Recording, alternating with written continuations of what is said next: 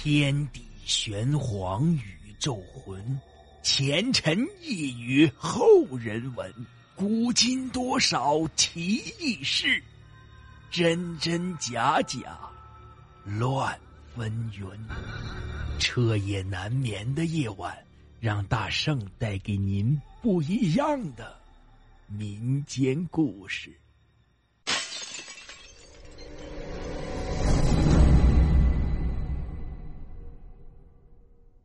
听众们，大家好。今天讲的故事叫做《阴阳眼之劫》。王雨云一出生，母亲就因为难产而死。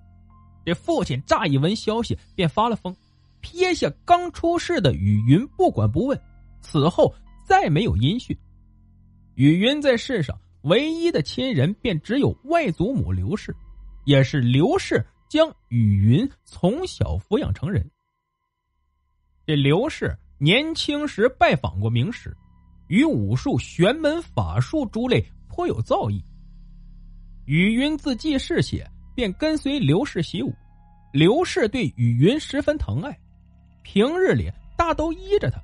只是有一点例外，这天一黑，刘氏就不许雨云外出玩耍，寸步不离的看着他。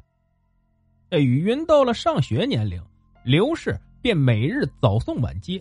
来回折返数十里山路，无论冬寒夏暑，从未有一日差池。这样一晃十八年，雨云每日由刘氏接送，竟从未有独自走过一次夜路。雨云眼看就到十八岁的生日了，出落的漂亮大方，犹如出水芙蓉。有一天，雨云约了朋友出村游玩，由于贪玩，回去的时候天色已经黑透。朋友呢，都陆续的到了家，只有雨云家最远。他一个人走着，越走越觉得诧异。雨云从小在村里长大，村子附近的路雨云最熟悉不过，可是眼前的路却阴森森的。他来来回回转了好几个兜，还是回到了原地。这正纳闷呢，却见隔自己不远处有一个白衣人蹲在地上，小声呻吟。这可能是崴伤了脚。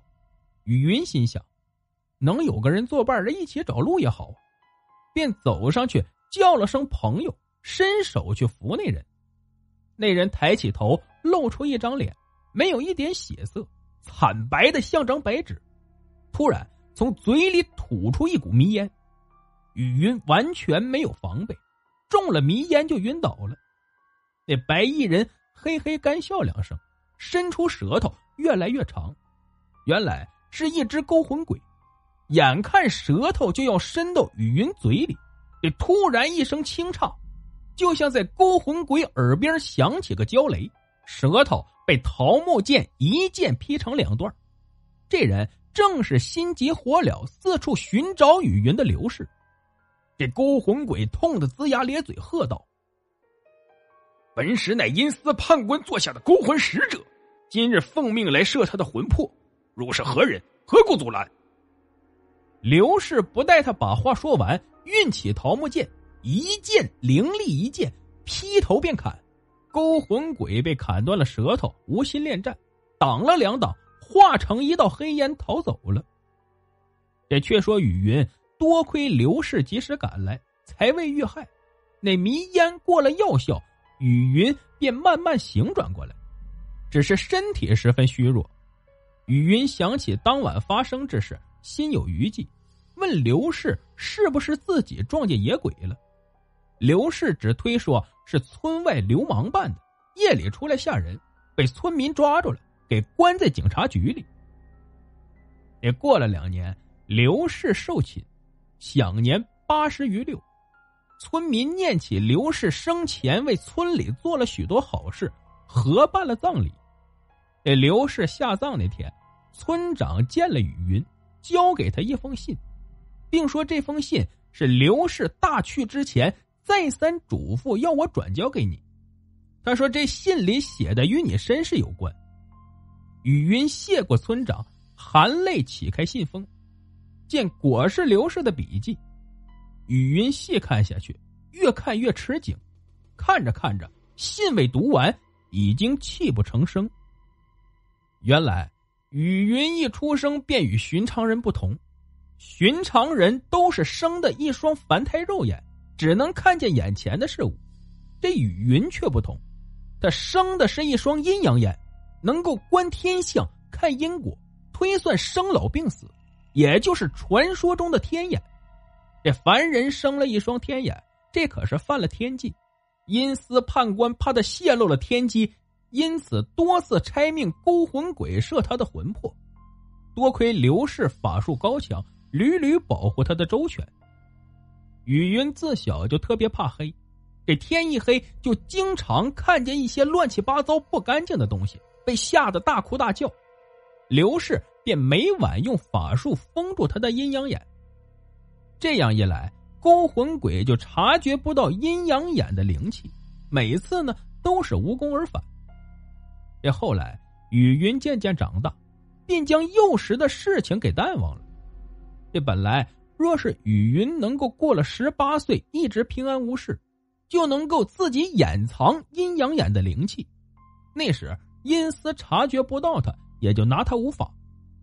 偏偏就在他十八岁生日的前几天，差点被勾魂鬼摄了魂魄，这样他身上阴阳眼的灵气再也藏不住。再加上刘氏大去之后无人保护他，阴司小鬼便纠缠不休，一定要拿了雨云才甘心。雨云这才真正明白自己的身世，他想，姥姥生前一定是怕自己受了惊怕，才一直隐瞒没告诉自己，直到今天才用这般委婉的方法告诉自己，真是用心良苦。他擦擦眼泪，跪在刘氏灵前。咚咚咚，叩了三拜，暗暗起誓：姥姥在天之灵保佑我，雨云自幼随您老人家习武防身，如今已懂事成人，再不是昔日那个胆小懦弱的雨云。姥姥放心，若还有什么鬼怪想要加害我，我就见魔降魔，见鬼杀鬼。这样又过了些许日子，雨云像得了大病一般。身体一日比一日虚弱。一天，走在大街上，忽然被一算卦先生拦住，说道：“姑娘，我看您脸色晦青，印堂昏暗，恐有劫难将至。”雨云听了一惊，但一看那算卦先生稀稀疏疏几根白发，一缕草胡，是个干瘪瘪的瘦小老头，心想：这人多是跑江湖的骗子。危言耸听，讹人钱财，他也不理睬，仍自己走路。不想那老者三步并作两步，赶到雨云身前，说道：“姑娘，我辈乃修行之人，岂能因为怕姑娘怀疑就不顾救急之礼？我观姑娘今晚恐有一场大劫，愿为姑娘算上一卦，分文不取。姑娘可否信我？”如此一说，雨云便信了几分，说道：“如此有劳大师。”那老者口中念念有咒，双手不停捻来捻去，额头也渗出汗珠。如此约莫过了近两个小时，才长叹一口气，喃喃道：“这卦好怪，算来算去却总对不上。”雨云问。有什么对不上？我推算出你不是寻常之人，一出生就犯天忌，处处逢灾，步步遇难。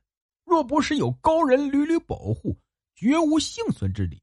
只是，雨云问：“只是什么？”姑娘既有高人佑护，又每次都能平安过的灾难，也本该无今晚遇劫之理。